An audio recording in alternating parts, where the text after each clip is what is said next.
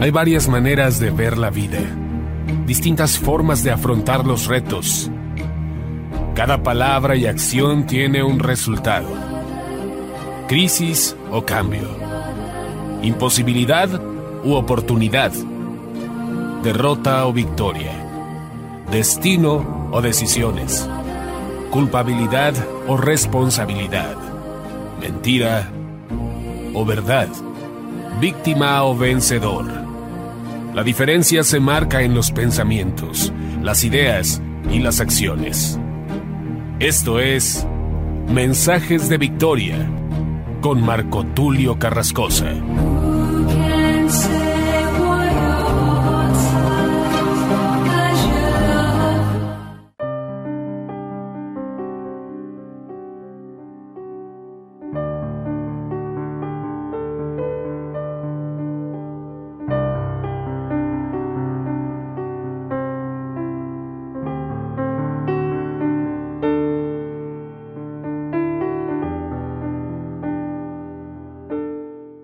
Hermanos y amigos, qué gusto poderles saludar nuevamente a través de la radio, a través de internet. Hoy estoy muy contento compartiéndoles el episodio número 39 de la serie Dios de Pactos. A este episodio lo he titulado El mediador de un nuevo pacto. Cuando hablamos de un nuevo pacto tenemos que reconocer que el antiguo pacto es un pacto viejo y todo lo viejo está próximo a desaparecer. Por lo tanto tenemos que enfocarnos a describir y señalar lo que significa el nuevo pacto y hablar también del actor principal de este nuevo pacto que es el mediador. El mediador es nuestro Señor Jesucristo. A Él sea la gloria, a Él sea la alabanza por todos los siglos. Vayamos rápidamente a lo que dice Mateo capítulo 26 y verso 28 en adelante. Veamos esta palabra con mucha atención, con mucho detenimiento, porque luego voy a hacer una reseña de lo que señala la escritura precisamente en ese capítulo 26. Veamos lo que dice claramente. Porque esto es mi sangre del nuevo pacto, que es derramada por muchos para el perdón de los pecados. El propósito de que Jesús muriera en la cruz, de que derramara su sangre preciosa por nosotros, precisamente fue para limpiarnos del pecado para poder presentarnos limpios y santos delante de Dios y de esta forma poder ser dignos de la salvación, cosa que no podía hacer el antiguo pacto. Aunque año con año se ofrecían corderos, se ofrecía un sacrificio, no había purificación de pecados, porque todo aquel que transgrede la ley es reo de muerte. Todo aquel que viola un punto de la ley es reo de muerte. Y como lo señala el libro de Romanos, la carta a los Romanos que escribe el apóstol Pablo, no hay justo ni aún uno. Nadie jamás se pudo justificar a través de las obras, solamente a través de Jesucristo. A través del sacrificio perfecto de Yeshua HaMashiach podemos alcanzar redención. Podemos presentarnos puros y santos delante de Dios. La escritura dice claramente que cuando Él presentó su vida como cordero, nos limpió de todo pecado, anulando el acta de los decretos que nos era contraria, quitándola de en medio, la clavó en la cruz, de tal manera que esa acta de los decretos fue invalidada. ¿Qué quiere decir, hablando en términos legales, un acta de decretos? Cuando se levanta un acta de decretos a causa de una transgresión, la persona está condenada. El acta de los decretos que es contraria solamente puede cumplirse o solamente puede presentarse de manera adecuada, un acta que ya fue ratificada, un acta que ya fue decretada, solamente el camino que queda es que se pueda consumar el pago de ella. Cuando Jesús declara consumado es, está diciendo se ha pagado la deuda, se ha cumplido. La palabra consumado tiene una profundidad muy especial. La palabra consumado significa demostrado, acreditado. Es decir, se acreditó el pago. Por esto cuando hablamos precisamente de redención, es comprar de nuevo a alguien o a algo Jesús nos compró de nuevo a través de su sacrificio. Éramos esclavos del pecado, éramos reos de muerte y Él pagó el precio para comprarnos. De tal manera, esto es como cuando usted tiene un perro, voy a poner un ejemplo muy burdo, podamos decirlo de esa forma. Haga de cuenta que usted tiene un perro, esto le pasó al famoso actor Sylvester Stallone. Cuando él estaba escribiendo el guion de su película, llegó a tener tantas deudas que tuvo que vender a su perro. Pero cuando él triunfó, entonces regresó con aquel que le había comprado el perro y él volvió a comprarlo. Sin embargo, la persona a quien le había vendido este perro sabía quién era Estalón. Entonces le dijo, mira, si quieres el perro de vuelta, ahora te va a costar más. Más de lo que yo pagué. Esto fue lo que hizo Satanás. A causa del pecado de Adán y de Eva, a causa de esa transgresión y a causa de que todos los pactos fueron violentados, que no hubo nadie que pudiera guardar la ley, que pudiera ser justificado por sus propias obras, todo con un propósito, mostrarnos su gran amor, nuestro Señor Jesús. Por esto Él declara, no me quitan la vida, yo la entrego por amor a ustedes. Él quería demostrarnos, Él quiso y Él nos demostró siempre que nadie puede justificarse por sus propias obras, sino solamente a través de su sacrificio. Entonces nos vuelve a comprar a través de su sangre preciosa. Él paga con el precio de su sangre por nuestra redención. Nos compra y ahora tenemos identidad. Ahora somos hijos de Dios. Ahora somos su cuerpo. Ahora somos sus ovejas. Ahora pertenecemos a Dios. Ahora somos hijos y por lo tanto también herederos. Nadie me puede quitar la herencia que me ha dado mi Padre Celestial. Él la pagó a precio de sangre. Consumado es. Y cuando Jesús declara consumado es, es que se ha acreditado el pago, la salvación a través del sacrificio. Colosenses capítulo 2 y verso 12 en adelante declara, sepultados con Él en el bautismo, en el cual fuisteis también resucitados con él mediante la fe en el poder de Dios que le levantó de los muertos. Y a vosotros, estando muertos en pecados, escuche la palabra, muertos en pecados, y en la incircuncisión de vuestra carne, os dio vida juntamente con él, perdonándoos todos los pecados. Yo no puedo tener vida eterna si no tengo perdón de pecados. Pero si yo he sido perdonado, entonces tengo vida eterna. Verso 14 declara, anulando el acta de los decretos que había contra nosotros. Había un acta de decretos. Esa acta decía, Marco Tulio Carrascosa, pecador de primera desde los 13 años, aunque se bautizó, no se arrepintió totalmente, siguió practicando la mentira, siguió siendo desobediente, con malos pensamientos hacia algunas chicas en la secundaria. Bueno, Satanás seguramente tiene un acta. Esa acta le permite ser un acusador. Pero la gran diferencia del pacto antiguo es que cada año se presentaba un cordero para redimir al pueblo. Pero ahora se presentó una vez y para siempre el único cordero, el único verdadero sacrificio que se presentó para redimirnos y es nuestro Señor Jesucristo el único cordero que quita el pecado del mundo. Entonces esa acta de los decretos es anulada. Es anulada a causa de la redención de Jesús. No con esto estoy diciendo, como muchos predican acerca de la gracia y dicen salvos siempre salvos. No estoy diciendo eso. Aquellos que piensan que el pecado ya quedó eliminado y entonces ya no existe el pecado y cada quien puede vivir como quiera. No estoy diciendo eso. Estoy diciendo que aunque pequemos, aunque cometamos errores, pecados que no sean de muerte, tenemos oportunidad.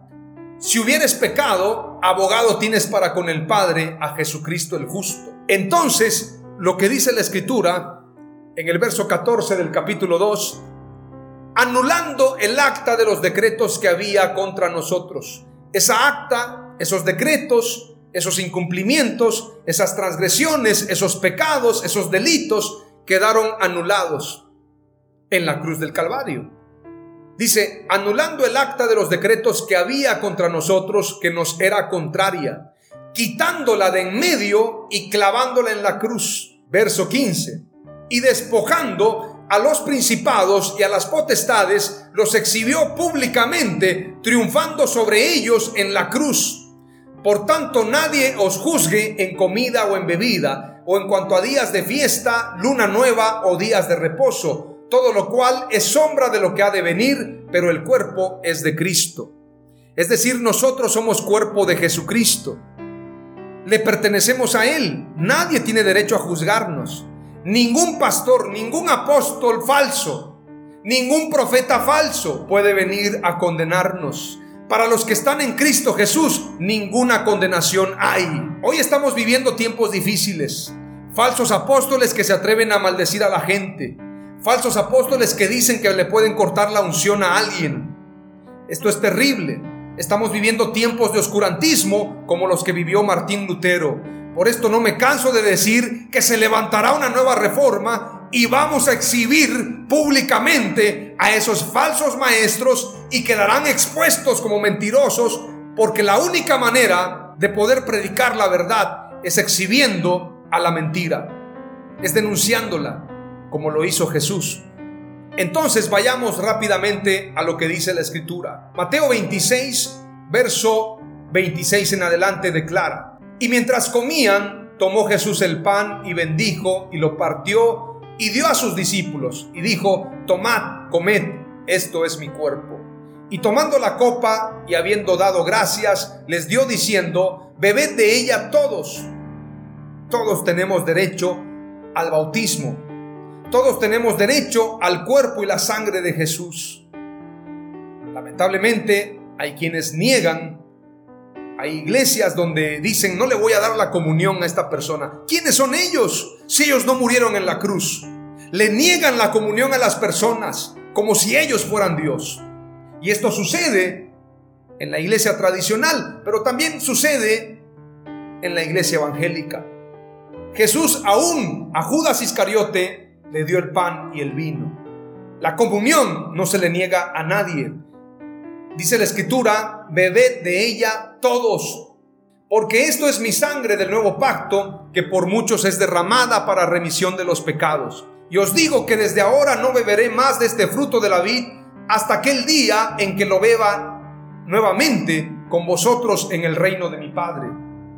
Esto quiere decir que su sangre derramada anuncia el nuevo pacto, a través del cual tenemos redención. Ahora vayamos rápidamente a lo que dice la escritura en Hebreos capítulo 8, verso 1 en adelante.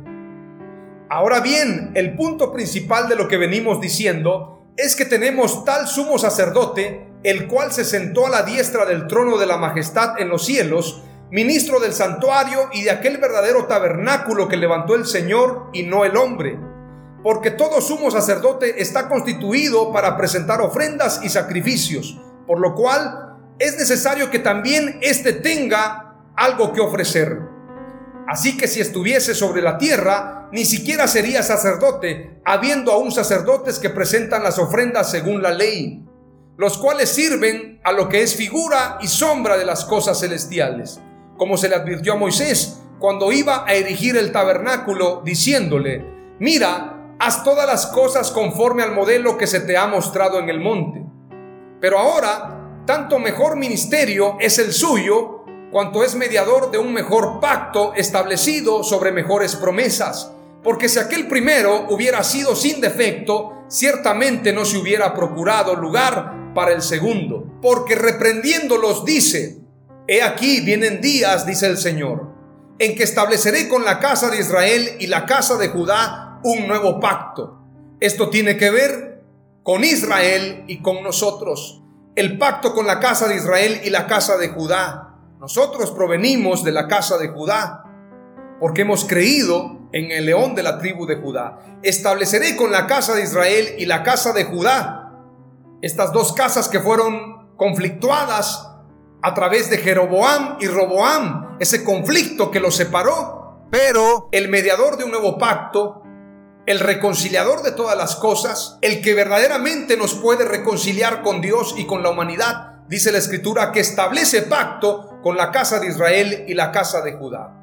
No como el pacto que hice con sus padres, el día que los tomé de la mano para sacarlos de la tierra de Egipto, porque ellos no permanecieron en mi pacto, y yo me desentendí de ellos, dice el Señor. Por lo cual, este es el pacto que haré con la casa de Israel después de aquellos días, dice el Señor. Pondré mis leyes en la mente de ellos y sobre su corazón las escribiré. Y seré a ellos por Dios y ellos me serán a mí por pueblo. Y ninguno enseñará a su prójimo, ni ninguno a su hermano diciendo, conoce al Señor, porque todos me conocerán, desde el menor hasta el mayor de ellos. Porque seré propicio a sus injusticias y nunca más me acordaré de sus pecados y de sus iniquidades. Al decir nuevo pacto, ha dado por viejo al primero, y lo que se da por viejo y se envejece está próximo a desaparecer. Qué poderoso pasaje. Esto nos habla de la profundidad y de la dimensión del nuevo pacto. Ahora quiero compartirte unos últimos pasajes para que podamos cerrar este episodio con broche de oro. Hebreos 9:14 declara, cuanto más la sangre de Cristo, el cual por el Espíritu Eterno se ofreció a sí mismo sin mancha a Dios, purificará vuestra conciencia de obras muertas para servir al Dios vivo. Hebreos 9:14. Primera de Juan 1:7. Mas si andamos en la luz, como Él está en la luz, tenemos comunión los unos con los otros. Y la sangre de Jesús, su Hijo, nos limpia de todo pecado. No importa qué pecado hayas cometido, su sangre te limpia de todo pecado. Hebreos 9:22 declara, y según la ley, casi todo es purificado con sangre, y sin derramamiento de sangre no hay perdón. Por esto Jesús murió en la cruz, para limpiarnos de todo pecado y para salvarnos. Por esto Jesús es el único mediador de un nuevo pacto. Y termino con un pasaje poderoso para ahora sí cerrar con este episodio número 39. Primera de Timoteo capítulo 2 y verso 5. Declara la escritura, porque hay un solo Dios, no hay tres, es uno solo, porque hay un solo Dios y también un solo mediador entre Dios y los hombres, Cristo Jesús hombre. ¡Qué poderoso pasaje! Un solo Dios. Entonces, si Jesús se hace llamar Dios, ¿Está mintiendo la escritura? Entonces hay dos dioses, porque Jesús también se llama Dios. No, lo que pasa es que Dios se hizo hombre. Él es el mismo de ayer, de hoy y por los siglos. Pues hay un solo Dios y también un solo mediador entre Dios y los hombres, Cristo Jesús hombre. Dios se hizo hombre para poder salvarnos. Él es el medio. Por esto Jesús declaró, y quiero que entiendas un poquito de gramática, luego en los debates, a mí me gusta mucho cuando hay debates, la gente piensa que la revelación basta con que lo enseñó el apóstol, falso apóstol, o lo enseñó la denominación o el instituto. Bueno, eso no es lo importante. Cuando Jesús declara, nadie viene al Padre si no es por mí. Él no dijo, nadie va al Padre, separándose del Padre, nadie va al Padre. Él dijo, nadie viene Nadie viene al Padre sino por mí, porque yo soy el Padre. Y Felipe le dice, muéstranos al Padre y nos basta. Felipe, ¿hace cuánto tiempo que estoy con ustedes y no me conocen? Quien me ha visto a mí, ha visto al Padre. ¿Cómo pues tú dices, muéstranos al Padre? Porque Él es el mismo Padre. Hay un solo Dios y también un solo mediador entre Dios y los hombres, Cristo Jesús hombre. Esto es una probadita de lo que vendrá en la nueva serie, la paternidad de Dios. Y vamos a conocer a Dios como Padre y cómo Jesús es el Padre eterno hecho hombre. De esto vamos a hablar en la próxima serie, así que vete preparando porque va a estar tremendo, va a estar glorioso. Compartiré hoy cuatro palabras clave de este episodio número 39, el mediador de un nuevo pacto. Número uno, Jesús es el Cordero de Dios que quita el pecado del mundo. Por esto Juan el Bautista dijo, he aquí el Cordero de Dios que quita el pecado del mundo. Número dos, la purificación en ambos pactos es mediante la sangre. Número tres, el nuevo pacto ha dado por viejo al primero. Y número cuatro, por su propia sangre somos comprados. Oramos a Dios. Padre amado, te doy gracias en el nombre de Jesús. Gracias por tu sangre preciosa que nos limpia de todo pecado. Gracias por haber derramado tu sangre en la cruz del Calvario. Hoy te pedimos, amado Dios, que nos limpies de todo pecado. Como dijo el apóstol Pedro, cuando no quería que le lavara los pies, lávame completo, Señor. Lávame completo. Sin embargo, tú le dijiste, tú no tienes necesidad de ser lavado porque ya has sido lavado. Solamente los pies que representa nuestro caminar, nuestros errores en ese esfuerzo por llevar una vida santa. Pero ya hemos sido lavados, ya hemos sido comprados con tu sangre. Te pedimos que nos purifiques, que nos renueves, que nos limpies. Tú eres el único mediador, tú eres el único que nos puede salvar, tú eres el mediador de un nuevo pacto, pues diste tu vida en la cruz y derramaste tu sangre. Hoy te amamos y bendecimos tu nombre. Amén. Aleluia!